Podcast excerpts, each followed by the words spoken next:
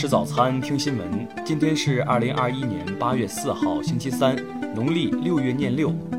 云盛在上海问候您，早安。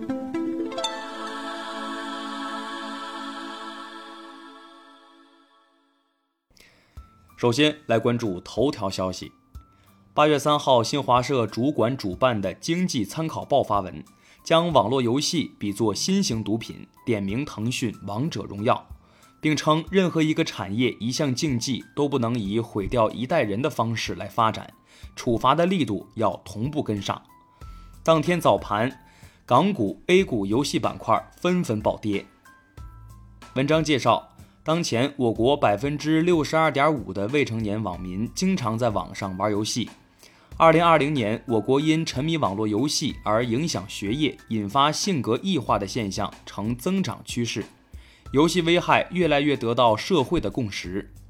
文章指出，我国游戏行业集中度高，其中腾讯游戏占据行业半壁江山。文章还援引业内人士的观点称，防范青少年沉迷网络游戏是一个复杂的系统工程，需要政府主管部门、学校、家庭及企业多方协作和联动，出台更严格的管理办法，才能更有效地达到目的。听新闻早餐知天下大事，下面来关注国内新闻。国务院日前印发《全民健身计划》，就今后一个时期促进全民健身更高水平发展，更好满足人民群众的健身和健康需求作出部署。文旅部昨日发文，要求进一步强化文化和旅游行业室内场所防控措施。对室内文化和旅游活动场所，要按照当地疫情防控部署要求，该限流的限流，该暂停的暂停，该关闭的关闭，坚决阻断疫情传播途径。教育部日前再次印发紧急通知，部署进一步加强暑期教育系统疫情防控工作。通知要求，各地教育部门和高校要确保师生安全防护指导到位。严格控制组织开展大型活动，进一步完善应急工作预案等。国家邮政局昨日通报，今年上半年邮政行业业务总量和业务收入分别完成六千四百二十四点七亿元和六千一百四十三点九亿元，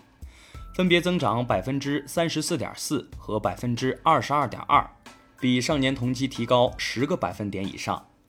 中国民航局昨日介绍。自新冠疫情发生以来，民航局针对境外疫情输入风险采取了严格举措，成效明显。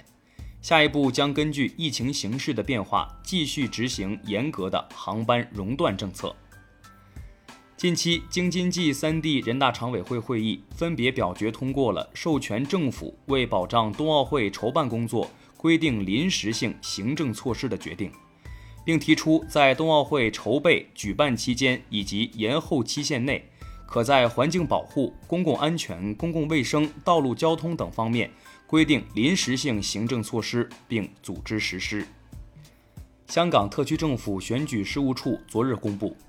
二零二一年香港特区选举委员会界别分组一般选举的提名期由六号开始至十二号结束。据业内人士介绍，今年上半年我国有色金属工业经济稳中向好，运行质量提升，有色金属生产持续稳定增长，规上有色金属企业实现利润创历史新高。下面来关注国际新闻，民调显示，美国总统拜登支持率相比六月的百分之六十二下滑了十个百分点，低至百分之五十二。此外，受访对象对疫情的担忧程度也有所上升，对美国经济的乐观程度则严重下滑。国际货币基金组织理事会二号批准了规模为六千五百亿美元的新一轮特别提款权普遍分配方案，以增加全球流动性。韩国国防部消息，当天上午，韩方使用国际商船公用频率对朝鲜进行了无线电呼叫。朝鲜随即进行了回应，这标志着韩朝重启位于朝鲜半岛西部海域上的舰艇间无线电通讯。阿联酋卫生与预防部二号发表声明称，允许中国国药集团生产的新冠疫苗用于为本国三至十七岁儿童接种。德国二号正式批准该国十二至十七岁青少年接种新冠疫苗。此外，还将从今年九月起为新冠高风险人群接种第三剂新冠疫苗，以作为加强针。巴西经济部二号公布数据显示，今年七月巴西外贸实现顺差。七十三点九五亿美元，为该国历史上同期第二好成绩，仅次于去年同期的七十六点零一亿美元。叙利亚总统政治和新闻顾问近日表示，美国等西方国家将新冠病毒溯源政治化的做法完全不合时宜，且不被国际社会认可。伊朗最高领袖哈梅内伊三号授权莱西出任新一任总统。分析人士指出，伊朗目前面临经济困难、疫情严重、制裁依旧、伊核谈判难以突破等一系列内外挑战，莱伊肩上担子不轻。下面来关注社会民生新闻。杭州官方昨日发布关于林某斌相关情况通报，其中指出未发现林参与策划实施蓝色钱江放火案，网传林与莫焕晶有不正当关系等均为谣言。近日，南京一女子擅离封控地且隐瞒行程，造成扬州疫情蔓延。目前，该女子以涉嫌妨害传染病防治罪被扬州警方立案侦查。呼和浩特市中级人民法院日前宣判一起犯贩卖、运输毒品罪，被告人以互联网物流为载体，贩卖、运输毒品芬太尼胶囊逾十五千克。呈现出毒品犯罪联系方式网络化、支付方式多样化、蕴藏毒品隐蔽化的新特点。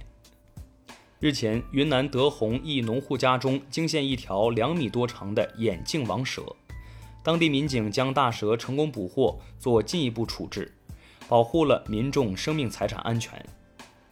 铁路北京局昨日消息，北京至四个涉疫重点地区始发列车停运十三对。二十三个地区到达北京地区车站车票暂停发售。最后来关注文化体育新闻：东京奥运会男子二百米半决赛，中国选手谢震业以二十秒四五排名小组第七，无缘决赛。东京奥运会女子八百米决赛，王春雨以一分五十七秒零零收获第五，创造中国历史。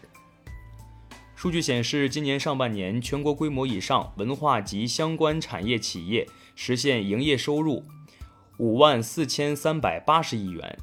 文化新业态保持强劲增长态势，引领作用进一步增强。中国科学家近日提出一种固态原子钟新方案，